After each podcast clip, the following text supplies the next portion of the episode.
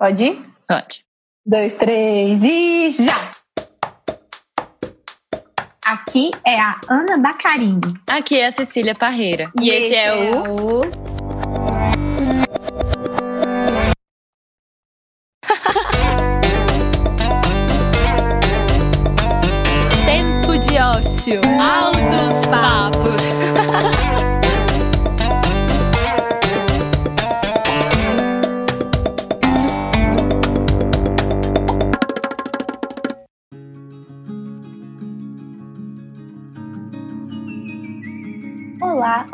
ouvinte querida! Estamos de volta com uma temporada muito especial para nós. Essa é a quarta temporada do Tempo de Ócio e vamos trazer cinco episódios com a temática O que aprendemos com as mulheres que vieram antes. Digamos que eu e a Cissa somos jovens místicas, muito interessadas em entender um pouco mais sobre as conexões do mundo, como a natureza nos impacta e tudo mais. Depois da morte da minha mãe, aliás, depois que descobrimos que ela estava doente, o meu interesse pela ancestralidade aflorou ainda mais. A gente sempre teve a tradição de contar muitas histórias na minha família, de entender a árvore genealógica, sabe? Essa coisa toda, assim. E a cada dia eu fico mais interessada em entender o que eu carrego comigo dessas pessoas que vieram antes. E é por isso que a gente está aqui. Então vamos investigar e aprofundar nesses temas de forma leve e intuitiva. Vem com a gente? Que aprendemos com as mulheres que vieram antes? Altos papos sobre ancestralidade, características múltiplas das mulheres e autoconhecimento.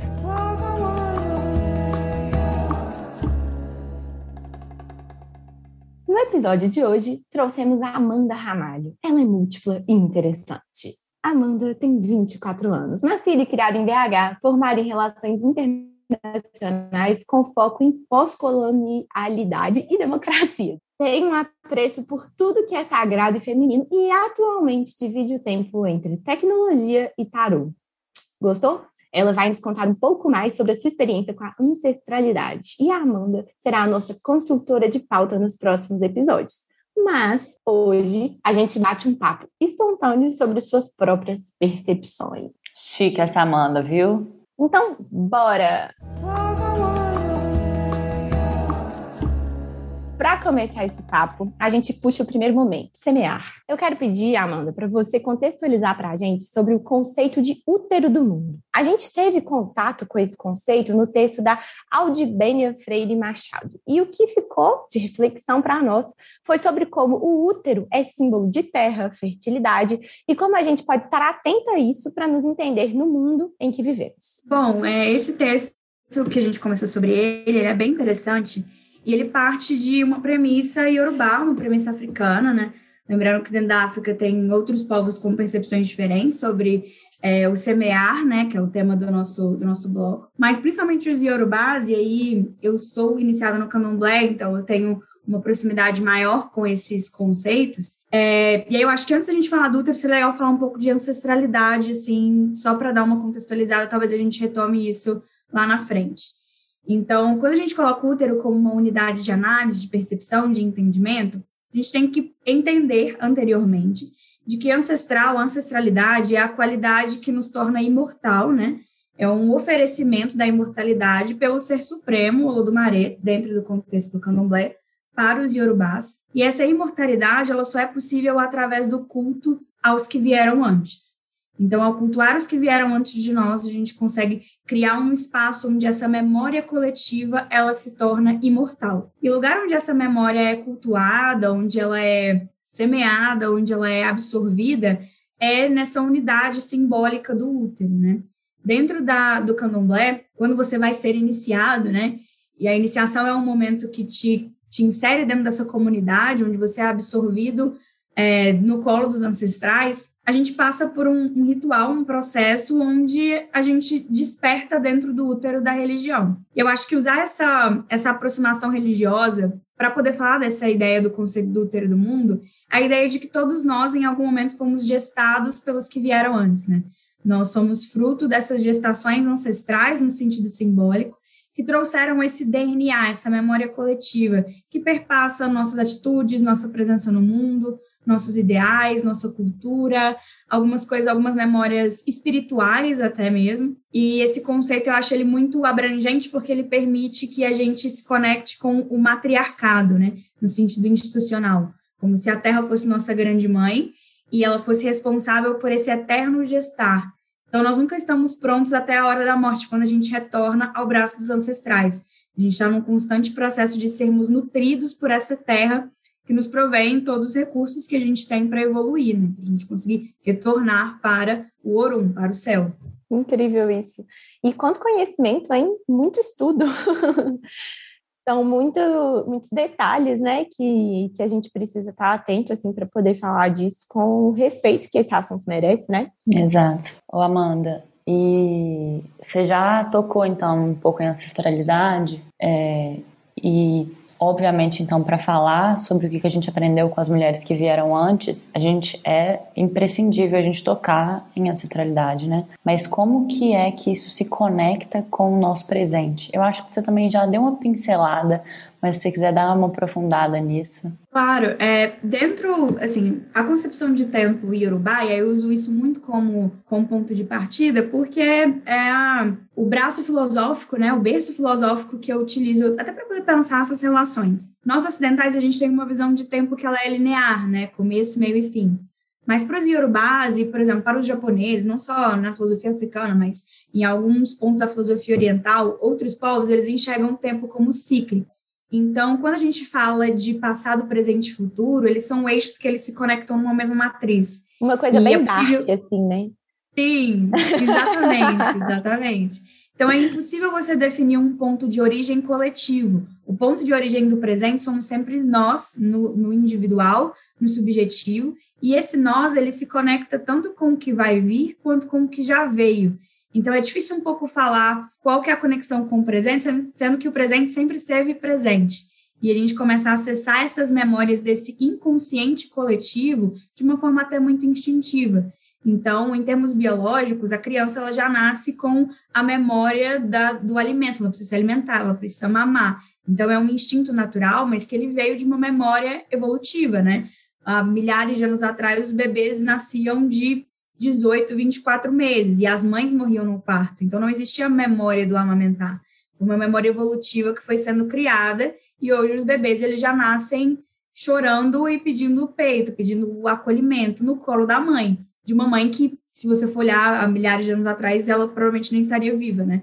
Por conta das dificuldades da gestação. Então, eu vejo que a ancestralidade, ela se conecta muito com essas faces do tempo, e eu acho isso fantástico. Eu sou obcecada pela passagem do tempo, sempre fui, assim. É justamente quando a gente coloca o conceito de imortalidade como uma variável, né? O que nos torna imortal, o que faz com que a vida transcenda é a nossa capacidade de gerar e cultivar memórias. E aí são as memórias da nossa família, de quem veio antes, as nossas próprias memórias através de registros e os nossos anseios do futuro. Então, a memória é um elemento fundamental para a gente pensar a ancestralidade. E olha, ouvinte querida, fique atenta, porque já fizemos um episódio sobre memória na nossa primeira temporada. Então, busca aí para a gente poder conectar esse assunto, se você quiser saber um pouquinho mais da nossa visão a respeito da memória. Amanda, muito legal tudo que você falou. E assim, eu também sou uma pessoa muito interessada sobre o tempo. Eu acho que é uma.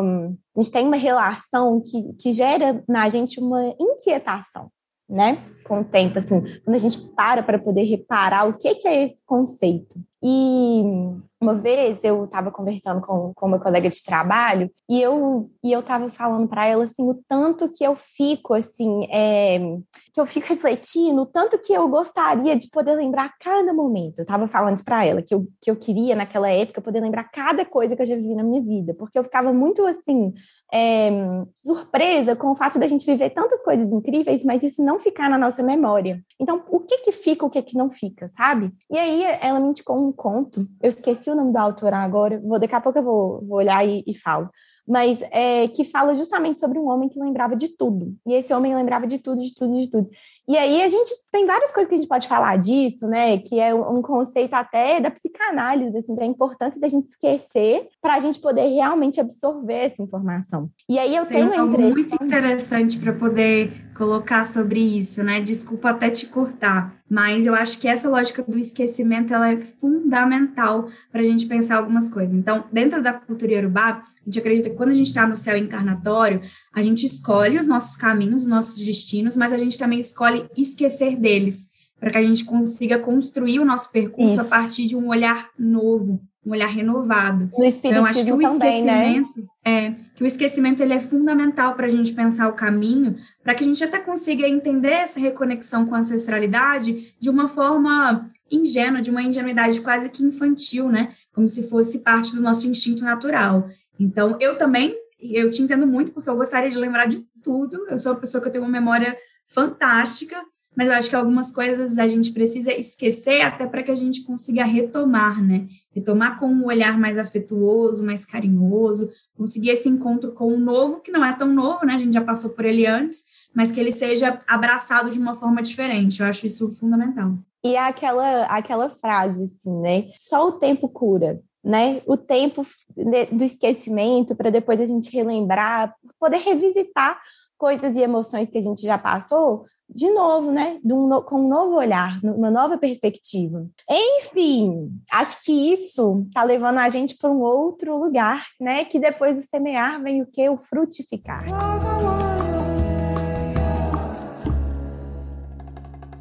Acho que eu e Ana, assim, a gente tem muito essas reflexões sobre o viver na contemporaneidade, né, em meio a tantos estímulos e de alguma maneira como que isso nos distancia dessas percepções e dessas reflexões sobre tudo isso, sobre o sobre a espiritualidade, sobre o misticismo. Mas aí na nossa pesquisa para esse podcast, a gente teve contato com o termo desencantamento, né? Que até você mesma trouxe. E aí eu fico pensando que a revolução industrial e a ascensão da tecnologia deslocaram o foco da sociedade para o âmbito da produtividade e do lucro, né? Ou seja, por muitos anos olhar para dentro foi algo que ficou perdido. E aí eu acho que, por um outro lado, essas questões estão sendo retomadas e foram intensificadas até pela própria pandemia, né? Não sei se esse é um lugar muito romantizado de falar de quem está vivendo a pandemia de dentro de casa, que eu acho que é um privilégio a gente poder estar tá dentro de casa refletindo sobre as nossas coisas. Mas é, é a gente está falando aqui sobre, sobre um recorte, de fato, e eu acho que talvez seja um, um recorte que perpassa muito a mim e a Ana, assim. Mas enfim, eu queria entender um pouco sobre esse processo de encantamento, desencantamento e a sua leitura sobre essa perspectiva na nossa sociedade. Bom, é muito é muito interessante a gente pensar a partir do desencantamento e do reencantamento, porque esse termo desencantamento do mundo, ele começou a surgir no final da década de 90, quando teve o boom da globalização. Então, a globalização ela trouxe esse aspecto imediatista, interconectado, que é o aspecto que a gente vive hoje, e ele culminou, por exemplo, numa grande onda de ateísmo ou de é, agnosticismo. As pessoas elas acreditavam no grande Deus da globalização, né, nesse, nesse grande fenômeno, mas elas tinham dificuldade de se conectar com o sagrado ou com o transcendental, né, como as coisas elas viviam muito no instantâneo e hoje bem mais do que no final da década de 90, né, elas eram quase que automáticas e se falavam muito de tecnologias que poderiam aproximar pessoas é, de Xangai a São Paulo, que de fato aconteceram e foram evoluídas nesse ponto, as pessoas elas perderam esse esse apelo, esse olhar para cima, né? Esse contemplar as, as estrelas, esse entender que nós somos parte de um universo, de um cosmos e que quais são os significados possíveis dentro disso. Ali por volta de 2010, a gente começou a falar de reencantamento, e esse reencantamento é o choque que as pessoas, que o ser humano teve com a tecnologia, nos afastou da nossa própria humanidade. E aí o reencantar é se voltar para si mesmo enquanto um ser humano, enquanto um indivíduo. É pensar de uma perspectiva filosófica nossas próprias sensações. E eu acho que quando a gente fala de aquelas que vieram antes de nós, de mulheres, esse resgate ele ainda fica muito mais evidente, porque existe uma uma natureza do gestar envolvido em ser mulher, e esse gestar ele perpassa o passado, o presente e o futuro. Então, quando nós estamos desencantadas, sem perspectiva de um futuro a longo prazo, ou de um futuro que seja muito imediato e desconexo, isso nos afasta da nossa natureza. E aí, quando a gente fala do nutrir, né, do, do florescer, essa parte da nutrição, ela fica extremamente prejudicada quando a gente não se conecta com essa linha do tempo contínuo, né? Quando a gente não se conecta com os nossos próprios ciclos. E aí eu vejo o reencantamento, principalmente na, usando as mulheres como uma unidade de, de análise, como ponto de partida, esse reencantamento ele vem a partir do entendimento do, do quão sagrado é ser mulher, né? Do quão é, nossas individualidades, nosso potencial coletivo, os nossos símbolos, eles são sagrados. E por isso a gente precisa se reencantar, a gente precisa voltar a descobrir qual é o feitiço, qual é a magia em ser mulher. E eu vejo que a gente já está nesse movimento há alguns anos, e isso com certeza foi intensificado, né, dentro do processo de pandemia, porque voltar para dentro no contexto simbólico é uma coisa. Se voltar para dentro, a humanidade se voltar para dentro, é um movimento muito poderoso, muito forte, que tem suas é, dificuldades, né, tem seus recortes de classe, gênero e raça, mas não foi um movimento coletivo, isso é inegável. As pessoas tiveram que voltar para, o, para casa, para o lar, como, como uma perspectiva. E até as que não conseguiram se voltar, isso já reverberou de uma certa forma. Então, eu acho que é muito parte desse contexto aí. Nu, né? Menina, não sei nem o que, que eu pensei de tudo isso. Você falou ainda, eu vou ter que assim, ouvir de novo, sabe? Para poder absorver. Mas, assim, algo que para mim, dito isso, né, que você falou, eu acho que esse olhar para dentro é uma coisa muito é, presente na perspectiva de mundo do jovem místico, sabe? Assim, é, esse conceito é um conceito que a gente fala brincando, mas que ele faz sentido, né? E eu me considero, sim, uma jovem mística, né? E como boa jovem mística, eu queria entender como que a gente pode assumir esse lugar da espiritualidade e do misticismo mesmo, dessa questão quase de uma bruxa, né? Despertar a bruxa que existe em nós é, com responsabilidade. Porque, assim, tudo que a gente está falando são coisas que merecem um respeito muito grande, né? Então, como que a gente se apropria de todo esse vocabulário de uma forma correta, respeitosa e com a profundidade necessária que esses termos, né, misticismo e espiritualidade, por exemplo, trazem consigo? Bom, isso é muito, é muito legal a gente pensar sobre isso, porque eu vejo que o que afasta um pouco alguns jovens místicos dessa responsabilidade essa, a separação que existe entre o olhar para si individual e o olhar para si coletivo, para olhar para dentro enquanto coletividade. Eu vejo que uma marca grande do misticismo, e aí a gente está falando desde os alquimistas, quando eles queriam transformar os objetos em ouro, ou mudar a natureza inata das coisas, eles estavam olhando para a humanidade como um todo, para o benefício da humanidade. Até religiões como, no meu caso, o candomblé, eles olham para a aldeia, para o coletivo, para a força do coletivo, e eu vejo hoje algumas pegadas, algumas vertentes do jovem místico muito centradas no indivíduo. E o indivíduo é um, uma, uma marca, é um ponto de vista capitalista ocidental das, das últimas décadas, né? O indivíduo, ele nunca existiu dessa forma. Então, essa, essa pegada de de individualismo, de olhar para si de uma forma muito muito limitada, ele desconecta a gente de um propósito coletivo, né, de um propósito humanitário.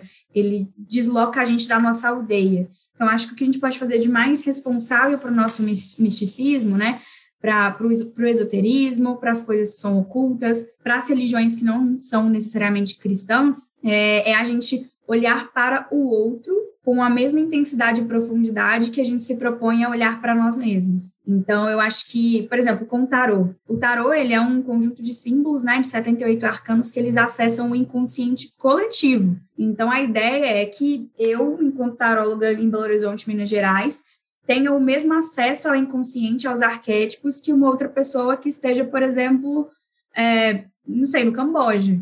Então, é algo que vai unir é, horizontalmente esse conjunto de símbolos. E eu acho que essa união simbólica é muito mais poderosa do que qualquer acesso individual que a gente possa ter. E aí, ao se apropriar dos símbolos, dos ritos, é necessário que a gente também esteja disposta a viver um, um processo de sermos inseridas dentro de um contexto de coletividade, de pessoas que pensam isso, que vivem isso, que já viveram é se conectar com os nossos ancestrais, a nossa memória imortal, que está relacionada a esse misticismo. E não só aí pegando símbolos e inserindo dentro de um, de um contexto capitalista. Por exemplo, você usou o termo bruxa. Eu gosto bastante, né? Como jovem mística, eu gosto bastante. Mas esses dias eu vi uma pessoa que estava oferecendo um curso que chamava A Jornada da Bruxa Empreendedora. Eu acho que usar esse termo dessa forma descaracteriza o viés de, de bruxa, que é justamente mulheres que contestavam o sistema. Tem, tem é, problema você querer ganhar dinheiro, você querer empreender e ainda assim ser mística? Não. Mas o problema é como você vai juntar essas coisas para potencializar um acesso ou para trabalhar com um nicho que vai se identificar com o termo bruxa e vai comprar aquilo ali. É muito mais sobre o que você consegue aprender do que o que você consegue comprar. Eu acho que é aí que estão esses papéis e responsabilidades. Nossa, excelente. Tem uma coisa que você falou que eu fiquei grudada, que é o olhar para o outro com a mesma profundidade que a gente olha para si, né?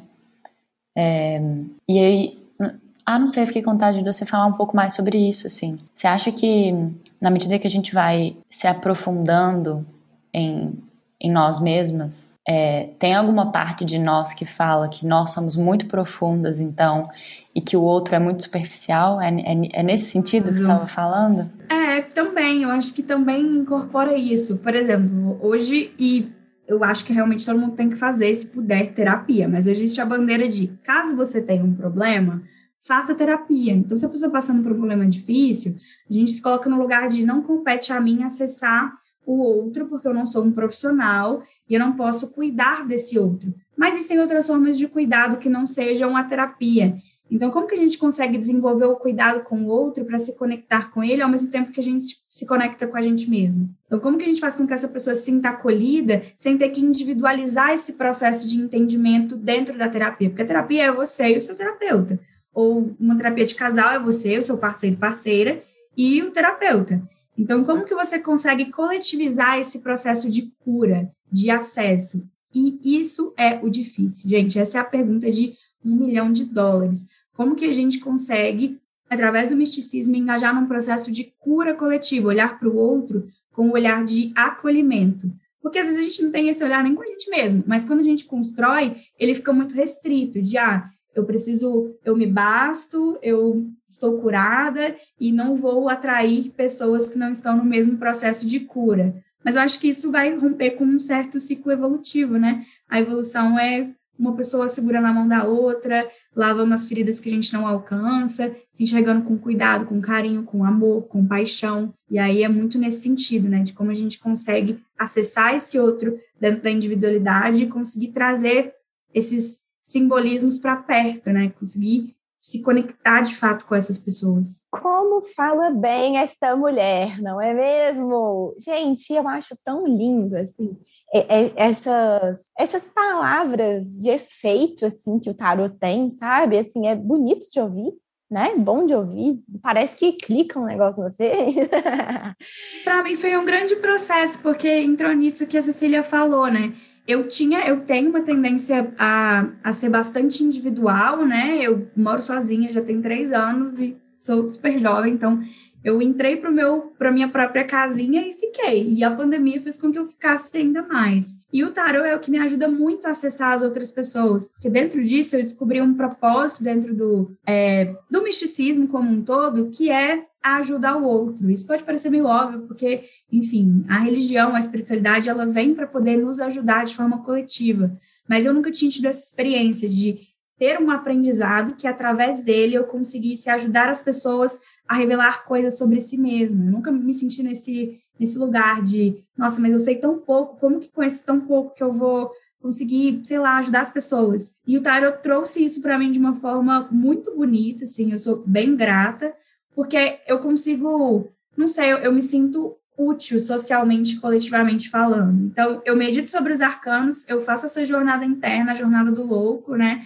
De entender as passagens da jornada cíclica da vida dos arcanos maiores, e eu consigo fazer isso ao mesmo tempo que eu faço com as outras pessoas. E esse, esse processo todo se torna muito rico, porque eu aprendo muito com a jornada das outras pessoas. Às vezes tem pessoas que estão em momentos muito mais avançados que eu, ou eu estou em um momento um pouco mais avançado que essa pessoa. E aí, como que a gente consegue unir essas jornadas para exercitar esse aprendizado simbólico? E isso tem, nossa, minha cabeça fica a milhão, assim, todos os dias, porque é um aprendizado muito, muito, muito rico. Amanda, e como que você começou com tarot? Foi no aleatório, assim como 90% das coisas na minha vida, assim. É, um dia eu estava em casa, uma amiga minha que joga já tem bastante tempo, estava com o baralho de tarô, e aí ela, acho que ela foi jogar para mim, a gente conversou sobre isso.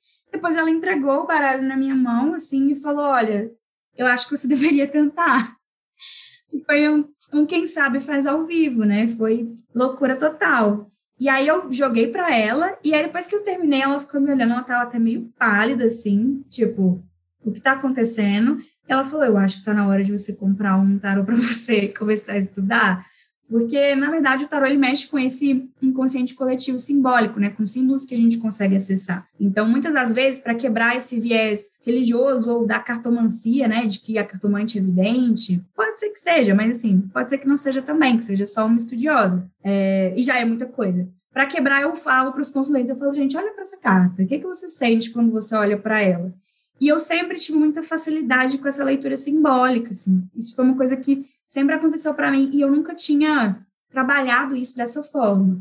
E aí eu comecei a, a jogar, eu comecei a jogar sem estudo nenhum, só focando no, na, nos símbolos intuitivos. E aí depois eu fui me aprofundando, fui entendendo, aí vi as associações de Jung, o psicanalista, com o tarô, com os arquétipos e como isso pode ser trabalhado. Aí eu comecei a aderir a outros oráculos que também conversam. Por exemplo, uma, uma das coisas que eu acho fantástica, eu tenho um oráculo que é o oráculo da deusa. E ele se comunica muito com essas figuras das mulheres que vieram antes do ponto de vista mitológico. Então ele é um oráculo que assim que eu peguei ele, ele se conectou muito comigo. E eu ficava, eu sonhava com ele, eu ficava, sabe, bateu forte, bateu a onda forte do oráculo da deusa. E aí foi, foi uma coisa muito natural, eu não tinha pretensão nenhuma, eu era uma adolescente super cética, então essa, esse ponto de virada, de conectar com esse meu eu ancestral, foi muito importante para que eu conseguisse entender a minha, a minha identidade. E aí, como eu disse, são dois, dois planos, né? A minha identidade enquanto Amanda, um ser único, né? Que não, não vai se repetir nessa encarnação, e a identidade coletiva, de como que isso se conecta com histórias de pessoas da minha família, que também desenvolveram ou o, a leitura de cartas ou a mediunidade, como dentro do, do plano religioso, e o que, que eu quero deixar para as próximas mulheres da minha família, né? Como que eu quero que elas se comuniquem com esses símbolos ou que elas estejam pelo menos atentas ao universo simbólico, né? Que nesse contexto digital é bem difícil se conectar com símbolos nessa profundidade. Amanda, tudo isso tem a ver com colheita, né? Porque é o estudo que você dedicou, o tempo que você depositou, né, para todos esses conhecimentos e que você colhe nessa troca. Então, agora a gente vai falar um pouquinho sobre isso no nosso terceiro bloco.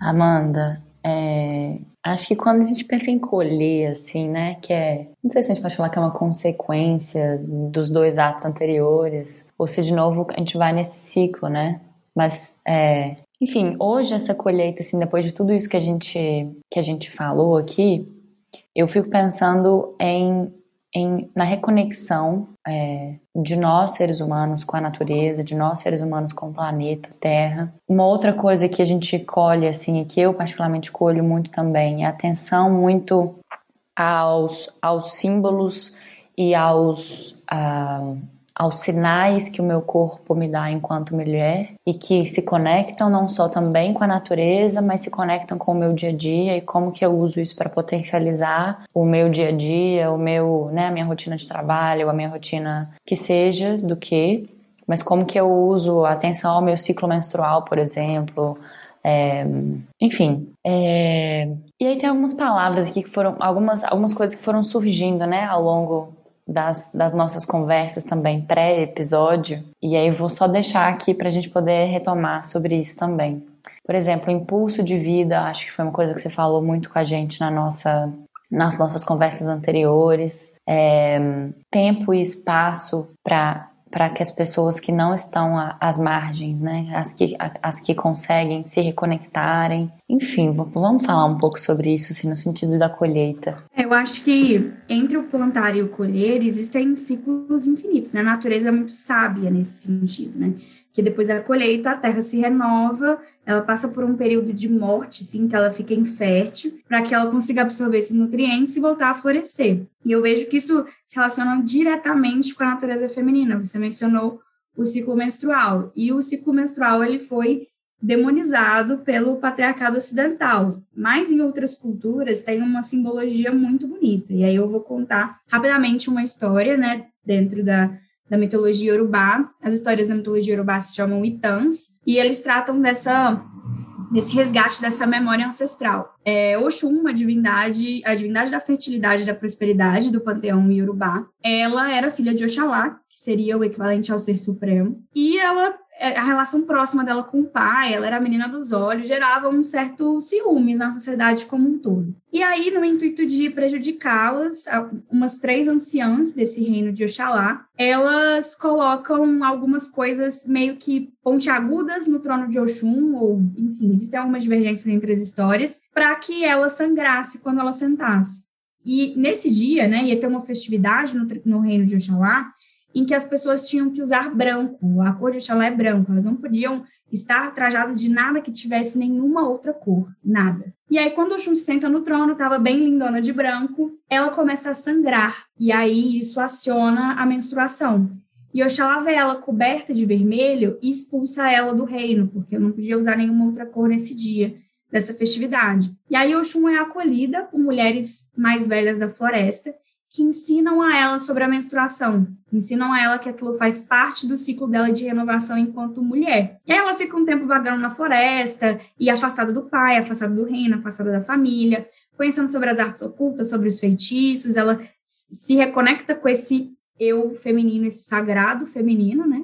Obviamente não tinha esse nome, mas para efeitos de, de entendimento. Era mais ou menos isso. E um dia, Oxalá, com muitas saudades da filha, chama ela de volta. E ela, como eu considero, com todo agor, com toda licença, considero Oxum muito afrontosa. Eu sou filha de Oxum, então eu considero ela muito debochadíssima. Eu acho ela muito debochada. Ela falou: tudo bem, eu vou. E ela foi toda lindona, bonita. Chegou para Oxalá e falou: olha, o que aconteceu comigo é o que acontece para que a vida exista.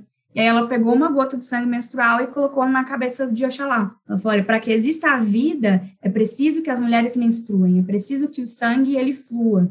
E aí hoje os iniciados no candomblé, eles carregam uma pena vermelha na cabeça, independente do orixá, para representar a vida. O Ecodide, que é essa pena vermelha, ela é o sinal de que nós nascemos e renascemos constantemente. Então, eu, eu acho essa história fantástica, esse tão fantástico, Primeiro porque ele fala de um aprendizado, né? Houve uma, uma falta de entendimento de Oxalá como um eu masculino, sobre o que seria esse ciclo, sobre a importância do vermelho, do sangue, para a geração de vida, e o retorno triunfal de Oxum como a grande senhora dos úteros, né? A grande protetora dos úteros. Então, tudo que vem da vida, tudo que prospera, está relacionado à energia sanguínea de Oxum está relacionado ao fato de que Oxum se permitiu menstruar e tornar isso um símbolo da feminilidade, um símbolo dessa força do ciclo. Eu vejo que a colheita também perpassa esse ponto de superação, do entendimento de que a gente não conhece muito bem a nossa realidade, né? O nosso corpo ele não é acolhido como um corpo padrão, ainda mais no contexto ocidental que a gente vive. E a gente se reconecta com esse oculto, a gente entende a força, né, o poder disso, por mais que para algumas mulheres não seja romântico, que seja dolorido, seja um momento de, de muita contemplação nesse sentido. E depois o momento do triunfo, onde já empossadas dessa força, a gente fala, cara, se eu consigo sangrar sete dias e não perder uma parte de mim, e pelo contrário, renovar a minha, a minha noção de vida, de prosperidade, aí, infelizmente, o pode céu vir é o qualquer limite. coisa. Você pode, Pode qualquer coisa. Pode vir que eu dou conta. É bem desse jeito, né? Gente, demais isso. Amei, amei essa, essa história mesmo que você contou pra gente. É muito legal como que as religiões africanas, elas têm essa matriz dos contos, né, da, da tradição oral, e eu estava aqui viajando, pensando tanto que faria sentido ter um podcast sobre essas histórias, né, sobre essa tradição oral, porque os podcasts são uma forma de a gente guardar isso, e aí estava viajando aqui porque eu li uma reportagem da Piauí de um moço indígena que foi fazer um registro da história é, da aldeia dele, e aí com o pai, não sei o quê, e ele foi por escrito. Eu falei, nossa, faria muito mais sentido se ele fizesse por áudio. Enfim, gente, ah. devaneio. Gente, já tem uma outra ideia, tá bom? Por favor, ouvintes, não se apropriem da nossa ideia antes da gente lançar. É, gentileza, tá? Mas vamos lá, Mandy. Para a gente poder dar uma recapitulada e fazer desse próprio podcast a metalinguagem da colheita, vamos falar então, para finalizar, um pouquinho mais de tudo que a gente falou. Pode ser? Pode, eu acho que sim. É, como eu disse, entre o semear e o colher tem um caminho de, de frutificar. Eu vejo que conduzir essa conversa dessa forma, dividir essa, esses blocos, permite que a gente consiga passar por pontos de maturidade, de evolução, que eles sempre caminham para um retorno. Então, a gente está sempre é, colhendo, frutificando e semeando ao mesmo tempo, hein? em perspectivas e áreas diferentes. Então, quando a gente se propõe a retomar para um começo, a gente falou da lógica do esquecimento, eu acho que é muito da gente se enxergar como jovens e como anciãs no mesmo corpo, né? Como jovens, mulheres adultas e anciãs dentro desse mesmo corpo, desse mesmo eu, porque existe uma sabedoria que foi encontrada em alguns aspectos, por mais jovem que você seja, né? Eu costumo falar que não tem ninguém que seja tão velho que não possa aprender, nem tão novo que não possa ensinar. Então, existe esse encontro dessas gerações dentro de nós, acessadas pela ancestralidade, pela, pela busca do que veio antes, e existe uma responsabilidade aí que eu acho que é o ponto de maior fechamento, uma responsabilidade que nós temos com como isso vai ser construído nas próximas gerações. Então, como que esse entendimento que a gente construiu aqui hoje, agora, ao longo das nossas agendas, ao longo das nossas jornadas individuais e coletivas, consegue ser transmitido para pessoas que vão carregar e ressignificar isso à sua própria maneira, dentro do seu próprio tempo. Então, eu vejo coisas muito, muito interessantes. Por exemplo, dentro do estudo do tarô, é, eu tenho contato com as leis herméticas, que foram construídas no Egito antes de Cristo. Então, eu tenho certeza que Hermes Trismegistro, né, que hoje se entende como um conjunto de, de pensadores que falavam das, dos princípios herméticos, eles pensaram em construir algo que fosse não só atemporal, porque eu acho que a temporalidade ela depende muito do contexto, mas que fosse imortal. E a imortalidade é só com culto à memória. Então, quando a gente cultiva a nossa memória individual e coletiva, quando a gente se apropria desse anterior e entende da responsabilidade desse anterior e do presente para a construção do futuro, a gente fechou o ciclo e a gente se colocou como pessoas é, responsáveis, é como pessoas que conseguem levar essa mensagem, conseguem acolher esse outro, que, ou que veio antes ou que veio depois, que eu acho que o acolhimento ele, ele se dá de múltiplas formas, e também respeitando essa, essa unidade feminina como um grande coletivo. A gente falou do útero do mundo, né? É impossível falar de mulheres no conceito da individualidade. A gente está sempre num coletivo. Por mais que o coletivo seja bastante heterogêneo e marcado por uma série de diferenças, né? O entendimento do que é mulher, ele não é individual. Então, a gente precisa socializar essas conquistas, socializar esse aprendizado e principalmente socializar a ancestralidade. Bom, tudo isso surgiu, né, contextualizando, a partir dessa ideia da Ana, depois também de, que a Ana consultou com a Amanda, né? Me corrija se estou errada. Foi é. meio junto, assim. Na verdade, a gente já tinha conversado sobre essa ideia, né, é, Cissa? É. De fazer um, uma temporada sobre esse assunto, muito, muito por causa do grupo de amigos da minha mãe, as Iaias, que inclusive vem um episódio aí sobre esse assunto, que é uma irmandade de mulheres, e isso sempre foi, assim, um espelho para mim na minha vida. Sempre foi algo que eu admirei muito. E aí eu tinha muita vontade, tenho muita vontade de ter um registro sobre esse assunto, de trazer essas mulheres que são uma grande referência para mim para poder falar sobre isso. E me consultei com a Amanda e na consulta a gente, eu e a Amanda percebemos que a gente tinha coisas para fazer. Eu compartilhei com ela sobre esse projeto, e ela falou: "Nossa, vamos lá". E aí, agora, o momento é esse. E aí estamos aqui, né, ah, gravando.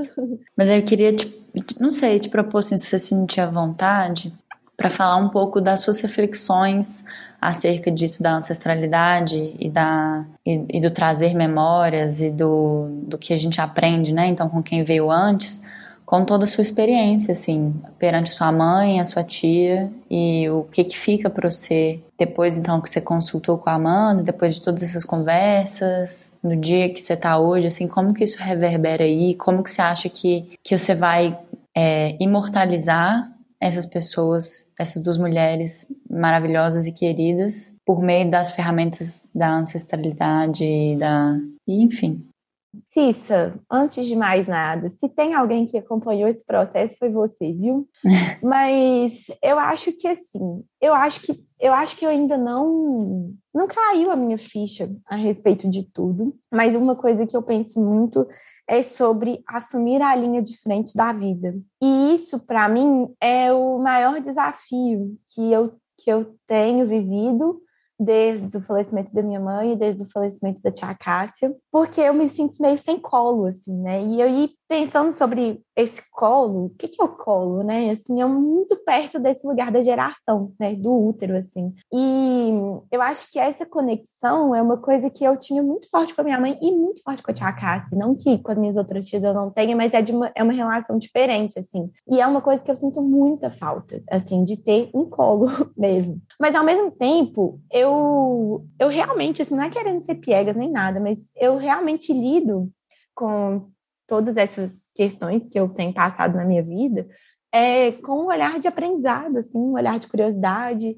É, eu acho que tem muito desse meu eu, atriz, assim, que aprende e absorve muito das experiências para depois acessar depois. E eu acho que o que fica de imortal mesmo é tudo que eu carrego delas comigo, sabe? E o que meu é, e o que meu vai passar para as pessoas que eu convivo, assim, nem não necessariamente para alguém que eu vou gerar, para um ser humano que eu vou gerar, para esse ser humano também, mas assim, para o que eu passo no meu convívio, sabe? Eu vejo como é que eu carrego é, não só dessas duas mulheres tão significativas na minha vida, como de todas as outras que estão né, comigo sempre, até de você mesmo, Cícero, que nós conversamos todos os dias, 24 horas por dia, basicamente, é, o tanto dessas pessoas que eu levo comigo. Então, eu acho que isso é o que fica é, de imortal. E complementando um pouco essa reflexão, o que eu penso sobre ancestralidade, o que eu penso dessa carga que vem comigo é quase que uma digital, assim, é uma coisa que a gente não necessariamente consegue ler, assim, né, na nossa palma da mão, assim, o que, que é a minha digital e tal, mas que é algo que me marca, que tá comigo e que veio de outra pessoa, né, eu não sei se vocês sabem isso, mas as digitais, elas são feitas no útero da mãe, pela quando a gente encosta no útero, é, forma não sabia disso. as digitais. É, e eu acho Meu muito Deus! E muito especial a forma como isso é algo que a gente está carregando com a gente sempre. Quando a gente encosta no útero, forma nossa É. digital. Aham.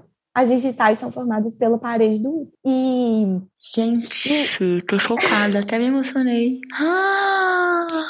Ai, linda! amiga, é lindo Como demais. eu saber disso, meu Deus. Não, amiga, tranquilo. É, e eu acho isso muito lindo e acho que é, que é muito sobre isso, assim. Eu sinto que, que a minha mãe, assim, e a tia Cássia, elas estão comigo o tempo inteiro. E aí, quando eu passei por toda essa situação, eu comecei a perceber como que todas as pessoas estão com a gente o tempo inteiro e que esse sentimento de, de estar na linha de frente da vida, de ser um indivíduo sozinho no mundo, né, essa questão bem freudiana, assim, é muito, muito especial.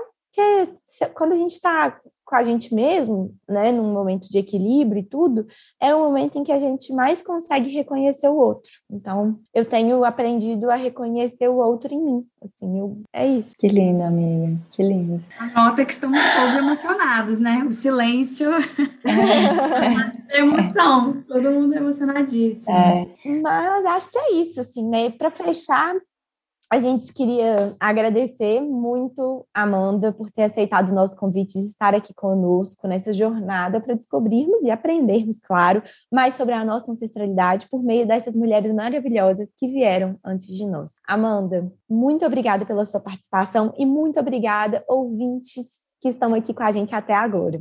obrigada, Amanda. Agradeço pelo convite, por tudo. Foi um papo super agradável. Toda vez que a gente conversa, a gente descobre algo novo. Eu acho que é mágico, assim, a gente poder ter essa troca nesse nível. Muito obrigada. Obrigada demais, Amandita. E lembrar a todas e todos que esse é um assunto muito profundo e é importante que a gente se mantenha sempre em aprendizado contínuo, né, a respeito da nossa feminilidade, ancestralidade, conexão com o planeta. E aí, por isso também as nossas conversas seguem lá no Instagram do arroba Tempo de Ócio. E acho que, Amanda, você tem um Instagram? Você tem algum canal que você. Como, como que se a gente marca uma consulta com você, Amanda? Ai, gente, tem isso, né? Hora do merchan, da taróloga. Meu Instagram é Amanda Ramalhou, Ramalho com U no final, que eu gosto da ideia de virar verbo, né? Colocar a gente sempre em movimento. E eu tô produzindo os conteúdos de tarô lá, bem despretensiosamente. E aí os interessados podem me chamar pelo Instagram e aí eu combino direitinho com vocês. E vai ser um prazer atender todo mundo, né? Eu gosto bastante. É isso, gente. Muito obrigada e até o próximo episódio. Beijos!